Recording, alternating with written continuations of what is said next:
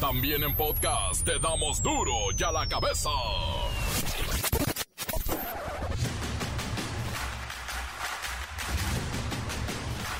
Lunes 2 de mayo del 2022, yo soy Miguel Ángel Fernández y esto es Duro y a la cabeza, sin censura. Ya se les estaba haciendo tarde, qué bárbaros. Marcelo Ebrard confirma que buscará ser el candidato presidencial en el 2024. Ya nada más le hace falta el partido. Los diputados federales nos cuestan 200 mil pesos al mes. Cada diputado, imagínese, hay que sumarle a su dieta, la de 80 mil pesos, sueldos de asesores de lujo, los viáticos, sus participaciones tan valiosas y muchos otros gastos. Sin embargo, cero productividad, ¿eh? Están como legislatura, es la más baja de los últimos periodos. Ay. El presidente López Obrador reconoce muchas dificultades para conectar todo el país al Internet y dice que hay ciertos obstáculos tecnológicos que no le han permitido cumplir con su compromiso de campaña de conectar a todo el país, pero ya está negociando con fabricantes de satélites chiquitos, pequeñitos, que nos van a ayudar en eso. Mm. Cuidado con los intermediarios. Sí, los intermediarios son ellos los que encarecen los productos del campo. Inflan hasta en 680% el precio de los agroproductos. Ahí está el motivo de la inflación. La Fiscalía General de la República le echa pleito, pleito casado al juez que dejó en libertad al elemento de la Guardia Nacional que asesinó al estudiante universitario Ángel Yael Ignacio el pasado 27 de abril en Guanajuato. Quieren al verdadero responsable, al que disparó, al que apretó el gatillo. A ese lo dejaron en libertad y hay otro detenido, pero no es el que disparó. Oh, pues. ¿Quién manda en Sonora? Porque el gobernador Durazo, no, mire, los sicarios despojan a sus agentes de la policía estatal de sus patrullas. Hay videos donde estos delincuentes no solo se llevan las patrullas, también las armas, tiran ponchallantas, hacen retenes, bloqueos carreteros, lo que ellos gustan. ¿Por qué? Porque ellos mandan. El reportero del barrio y la banda de narcomenudistas desarticulada en el corazón de Iztapalapa. La Bacha y el Cerillo nos dicen cómo quedó la etapa de repesca en la Liga MX. Se colaron las águilas como cuarto lugar. e ¿Irán volando por el campeonato? Comencemos con la sagrada misión de informarle, porque aquí no le explicamos las noticias con manzanes, las explicamos con huevos. Llegó el momento de presentarte las noticias como nadie más lo sabe hacer. Los datos que otros ocultan, aquí los exponemos sin rodeos. Agudeza, ironía, sátira y el comentario mordaz. Solo el duro y a la cabeza. ¡Arrancamos!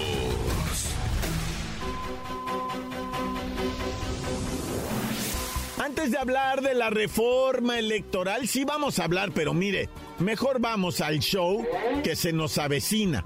Y comenzamos mayo pues haciendo corajes porque resulta que nos enteramos de los sueldos, prerrogativas, bonos, viáticos y más que hay en la Cámara de Diputados y se desembolsa para nuestros legisladores. Estamos hablando de más de 100 millones de pesos al mes para mantener en operación a todos estos 500 legisladores federales. A esto se le suman los recursos que deben de vengar para el pago de nóminas de sus asesores, que tienen super sueldos. Imagínense, hay unos que ganan 100 mil pesos mensuales como asesores, ¿eh? Y además los equipos de trabajo que asisten a nuestros diputados en sus jornadas de trabajo diarias, pero ni van. A ver, Godines, ya que estamos en esto, háblame mal de los diputados federales. Es verdad, son faltistas, son improductivos. Dime tú, que eres el de los números. Ahora sí que me diste mi mero mole. Esos pedazos de humanos que tenemos de diputados cerraron el periodo ordinario sin faltas. Todos disque asistieron o justificaron andar en mesas de trabajo y mantuvieron su dieta mensual de más o menos unos 75.500 pechereques, a los 45.768 pesos por asistencia legislativa y los 28.772 pesos para el módulo de atención ciudadana. Y neta que me fui leve, porque si desglosamos lo que ganan por periodos, dádivas,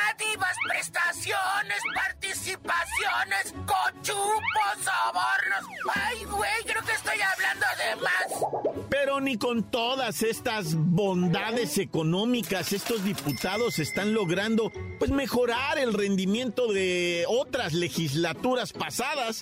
Andan rezagadísimos en varias iniciativas, no traen puntos de acuerdo, ya lo vimos con la reforma eléctrica y lo vamos a ver en la electoral. Además, ahí hay cientos de proyectos y reformas que están pues prácticamente en la congeladora. No más para que los ciudadanos sepan la clase de haraganes que son estas señoras y señores diputados. De un total de 1.350 iniciativas que se presentaron en San Lázaro en esta legislatura, solo se han aprobado 45 y tienen pendiente legislar sobre temas como el aborto, la despenalización y regulación de la marihuana, la ley de comunicación social, los salarios de funcionarios públicos.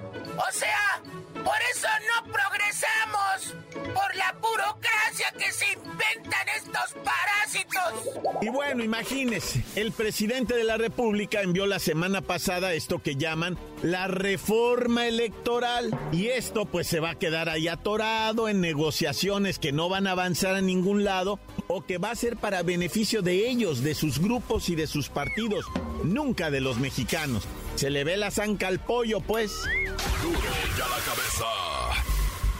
Bueno, y ya que estamos hablando de dinero, ¿cuánto me toca por el reparto de utilidades?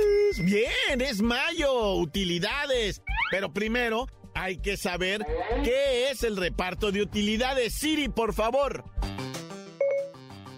Es un derecho constitucional que tienen los trabajadores para recibir una parte de las ganancias que obtiene una empresa o un patrón por la actividad productiva o los servicios que ofrece en el mercado. Ahí lo tiene. Luis Ciro Gómez Leiva, tú cuéntanos sobre este derecho que tenemos que se moche el patrón. Miguel Ángel, amigos de Duro y a la Cabeza. Mayo es el mes del reparto de utilidades entre los trabajadores que laboran en México, quienes, de acuerdo a la constitución del país, tienen derecho a recibir una parte de las ganancias generadas por las empresas. La Procuraduría Federal de la Defensa del Trabajo, la Profedet, explicó que el pago de las utilidades no se puede suspender, negociar, condicionar o entregar en especie, lo cual significa que todos los patrones o compañías establecidas en México están obligadas a pagarlas. Pero cuánto, cuánto, cómo y sobre todo cuándo nos toca que nos chillen con estas utilidades. Según la ley vigente, se establece que las empresas deben entregar a sus trabajadores 10% de las ganancias obtenidas durante el último año, porcentaje que es calculado a partir de la declaración anual que cada compañía presenta ante el SAT. A ver la fecha, Luis Ciro Gómez Leiva, la fecha antes de cuándo, dinos, dinos, para echar pleito. A más tardar el 30 de mayo, en el caso de los trabajadores que laboran para una persona moral o empresa, mientras que las personas que laboran para una persona física, un patrón, deberán recibir el pago a más tardar el 29 de junio. Y antes de despedirme, ¿cómo vamos a quedar nosotros, Miguel Ángel, que somos de confianza? Cabeza informó Luis Ciro Gómez Leiva. Gracias, Luis Ciro Gómez Leiva. A ver, en el caso de los trabajadores de confianza que no están sindicalizados, también les toca reparto de utilidades. No se dejen. Hay una fórmula y tiene que ver con el salario del trabajador sindicalizado o de base. El salario más alto es el que se toma como base para el reparto de utilidades de los trabajadores de confianza. Pero por favor, Vayan a recursos humanos, incomoden ahí a la contadora, sacúdanle la silla y díganle, ¿cuándo, cuándo, cuándo? ¿El reparto de utilidades cuándo? Encuéntranos en Facebook, facebook.com, diagonal duro y a la cabeza oficial. Estás escuchando el podcast de duro y a la cabeza. Síguenos en Twitter, arroba duro y a la cabeza. Y les recuerdo que están listos para ser escuchados todos los podcasts de Duro y a la Cabeza. Están en el Facebook de Duro y a la Cabeza. Ya nomás ahí búsquelos. Se va a divertir. Duro y a la cabeza. El reportero del barrio y la banda de narcomenudistas desarticulada en el corazón de Iztapalapa. Montes, Montes, Alicantes, Pintos, Pájaros, Cantantes, que hola gente, vamos rápidamente, es lunesuki, hay que empezar en breve. ¿Qué este? ¿Con qué vamos a ir? Oye, qué dramática escena se vivió en Tlalnepantla cuando le robaron una camioneta a una mujer del sexo femenino que tenía su menor atrás, ¿verdad? Su niño. Y ahí estaba en su camionetilla, ¿verdad? Como que mandando un mensaje. Y en eso el bandido le llega por un lado con una tranquilidad y le abre la portezuela, está cerrada con seguro. El vato insiste, ¿verdad? Y la morrilla como que se friquea porque el compi le saca un cohete, güey. No, ya que vio la tosijosa, dijo, no, ay te guacho, Simón, arre, pero déjame bajar mi criatura, ¿no? Y el malandro le dijo, Simón, y la doña Pepena, el chamaquito, se aleja, pero dice, ay, mi celular, güey. Ay, el bandido dice, sí, mija, ahorita te lo doy, ¿eh? No, güey, pues se llevaron la camioneta no se van a llevar el celular. Bendito sea el Señor y su santo nombre, ángeles y potestades que lo acompañan en el trono celestial a que gobierna el universo, ¿verdad? De que no fue otra cosa mayores, nomás la camioneta, como sea, ¿verdad? Como haya sido, uno le mete galleta a la esta de, pues de andar denunciando y el seguro y todo eso, que es un mal trago horrible, no se le desea a nadie, sobre todo la experiencia de que te apunten con un arma, no, eso es lo que priva, ¿verdad? Nah, ya. Oye, por ahí una riña en Cuernavaca mataron a golpes a un individuo, pero hasta que no le dieron, fíjate que eran una serie de comerciantes, ¿verdad? En el primer cuadro, ahí en la capital, ya traían una bronca con este sujeto, ¿verdad? Con quien empezaron a pelear y se empezaron a rimar a comedidos, ¿no? Y le empezaron a dar entre todos, no, permítame, hay una situación, ¿no? Que absolutamente nadie intervino para hacerle paro al compi, o sea, cuando la gente veía que le estaban pegando entre dos, entre tres, todavía brincaban para seguirle dando. Y el compa, lamentablemente, tengo que decirlo, falleció. No sé cuál haya sido el motivo. Digo, ni, ni en la prensa lo dijeron. Yo miré las transmisiones en vivo del Facebook. No, hombre, la raza en el Facebook, esos que andan de reporteros de, de en vivo de Facebook, se andan rifando la vida, no, hombre, está bien cañón. Pero bueno, ya mucho verbo debilita.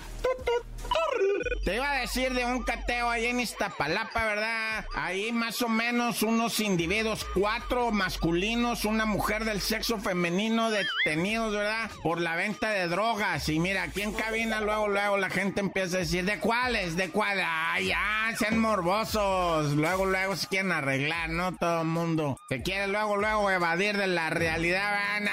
ya, es una monita. No, bueno, como haya sido, ah, eh, fíjate que ahí en Iztapalapa, un saludo a toda la clica. Bueno, pues como haya sido, estaban vendiendo esto en las calles así, luego luego dicen, no, pero ¿dónde? más o menos de la estación del, del, de la Quetzalcoatl para dónde. Ay, acá, pues no voy a decir dónde, güey. Pues, luego por eso también a uno lo andan amenazando. No, pues, no sé, güey. Ahí léele el periódico, ahí te vas a... No, no, pues es que sí, que va a andar uno diciendo, en la calle fulana, en la calle fulana, tú una tiendita y están rebanando el toque a 50 baros. Nah, nah, ya, si no son spots, loco. Oye, y luego tristísimo lo acaecido en Sonora.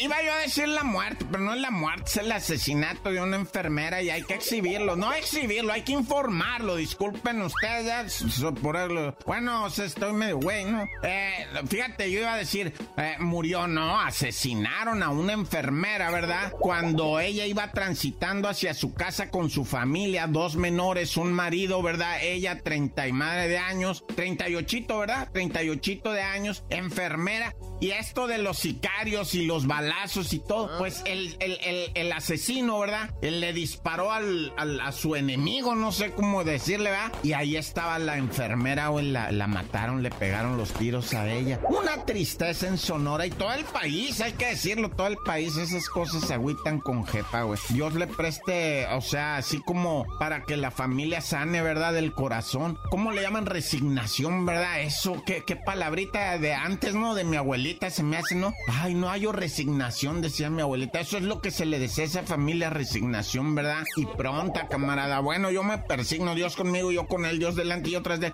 ¡Tan, tan! ¡Se acabó, corta! La nota que sacude. ¡Duro! ¡Duro ya la cabeza! Antes del corte comercial, tenemos sus mensajes maravillosos. Los envían al 6644851538. Se dice fácil, pero mire, llegan así muchos. 664-485-1538. ¡Ánimo, Puebla! Un saludo para todos los de Duro y en la cabeza. Aquí reportándonos fieles, ya saben que no hay persona más fiel que nosotros. No hay audiencia más fiel que uno. Un saludo para el Willy, para la Glenn, para mi canal. Buenas tardes, muy buenas tardes. Duro y a la cabeza. Cordiales saludos reciban desde aquí, desde Tehuacán, Puebla. Para todo el grupazazo Machuchón SRS y toda la banderola de la 57. Cordiales saludos a todos, toditos, toditos. Que estén bien. Aquí en Tehuacán estamos, aquí donde se hace el mole de las caderas. ¿eh? Órale, un cordial saludo. Que estén bien y muy buenas tardes a todos. El 1028 al tío Lupito. Órale, vámonos, saludos para todos. Un saludo también para mi, mi mujer, mi esposa Mayra, que me cuida mucho. Encuéntranos en Facebook, facebook.com, diagonal duro y a la cabeza oficial. Esto es el podcast de duro y a la cabeza. La Bacha y el Cerillo nos dicen cómo quedó la etapa de repesca en la Liga MX. Se colaron las águilas como cuarto lugar. eh, ¿Irán volando por el campeonato?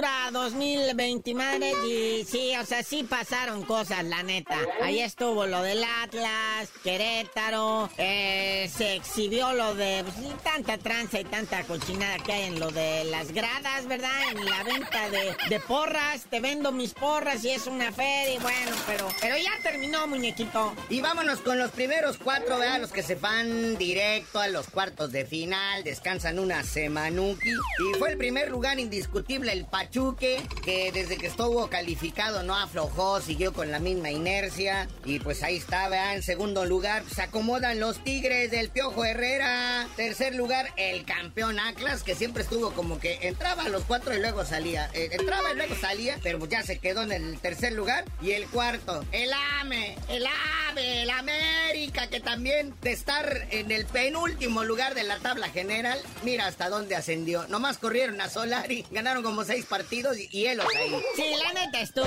chido el cierre del AVE, como abuelo limpio fue subiendo hacia las alturas y se coloca solo porque el Cruz Azul ya de veras no tiene ganas de nada, ¿verdad? Con tanta bronca que tienen sus interiores, no traen ganas de nada. Pero bueno, se metió la máquina también, pero antes de ellos, el Pueblita. Sí, queda quinto lugar de la tabla general. Eh, empezaron muy bien, tuvieron cierre ahí medio flojón, ¿verdad? Pero pues los dejó afuera de los cuatro primeros lugares y fueron líderes durante varias semanas. Y como bien dice aquí el cerillo, en sexto lugar el rebaño sangrante. Oye, y ahí quedó la pandilla en séptimo para tener un juego cómodo, tranquilito, según ellos, contra el Atlético San Luis, pero no creo, ¿eh? No creo. Luego ya la mencionada máquina, el Necaxa, Atlético San Luis en décimo lugar, que tiene al campeón de goleo en los pies de Berterame. Luego está en el onceavo lugar. Pumas, se lograron colar los Pumas al repechaje. Y otro que también estuvo en los fondos de la tabla durante todo el torneo, el Mazatlán, se cuela al repechaje.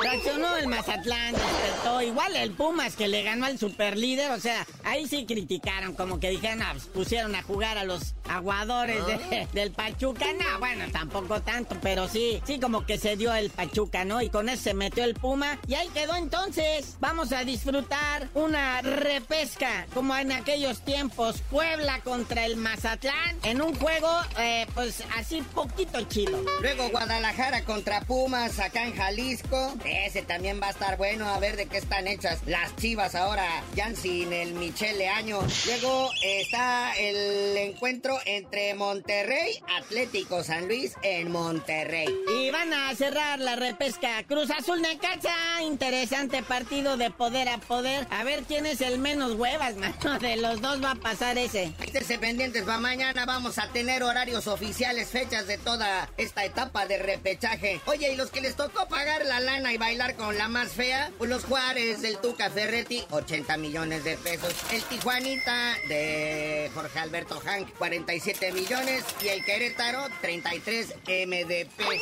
Y ya con esto se concluye, pues, lo que en su momento se llamó Clausura 2022. Y venga, repechaje, después liguilla, semifinales y al campeonato. Acuérdense que en junio ahí viene el otro torneo, ¿eh? Así que ni le enfríen. Porque se va a acabar en... ¿Qué? Se tiene que acabar como en septiembre porque luego viene el Mundial. Y bueno, carnalito, ya vámonos, no sin felicitar a las chavitas de la Sub-17 que siguen poniendo en alto el nombre de México en ese torneo femenil de la CONCACAF. En cuartos de final, el sabadito, 15-0 le ganan a Guyana. A ver quién sigue en la próxima fase. Creo que ya nos toca con las gringas. Mm, Pero tú no sabías de decir por qué te dicen el cerillo. No, hasta que ella quede armada chida la liguilla, les digo.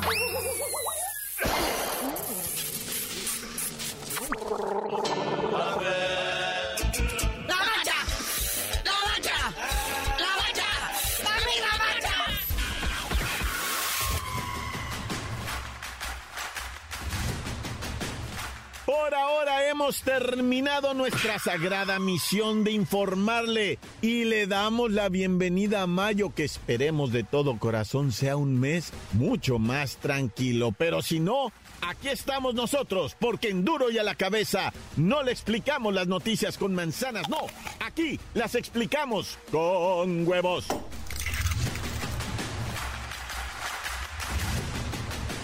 Por hoy el tiempo se nos ha terminado. Le damos un respiro a la información, pero prometemos regresar para exponerte las noticias como son. Y a la cabeza es Miguel Ángel Fernández, Arturo González, Eddie González y la producción de Luis González, el señor X. Una producción original de MBS Radio.